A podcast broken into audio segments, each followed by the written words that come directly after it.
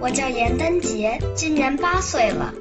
我要问院士伯伯的问题是：降落在月球背面很难吗？月球背面要去降落，那当然难度就很大了。我们这一次嫦娥四号降落的地方，那周围都是坑，我们降落在一个坡上啊，避障的水平、降落点的选择以及我们其他一些控制技术，都达到了很高的水平。玉兔二号能走多快？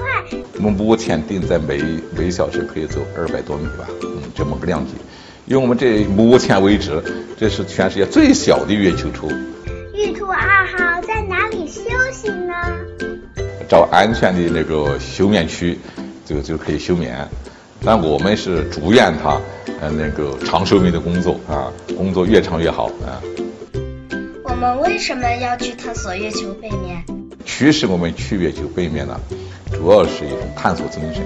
人类嘛，总是要探索未知，探索我们不了解的地方，不了解的事物，因为这样科学才能发展，人类才更好的发展。那如果嫦娥四号有什么有趣的发现的话，能不能和我们分享呢？谢谢您。这个探月的目的啊，呃，是我们充分的认识月球，通过对乐器的认识，回过头认识我们的宇宙，也认识我们自己的地球。所以我想，这是一个和平的事业，这是对全人类共共享的一个一个事业。因此，我们会定期的或者不定期的把这所有的科学数据、科学成果向全世界公布。我们中国啊是个大国，大国就有大国的担当。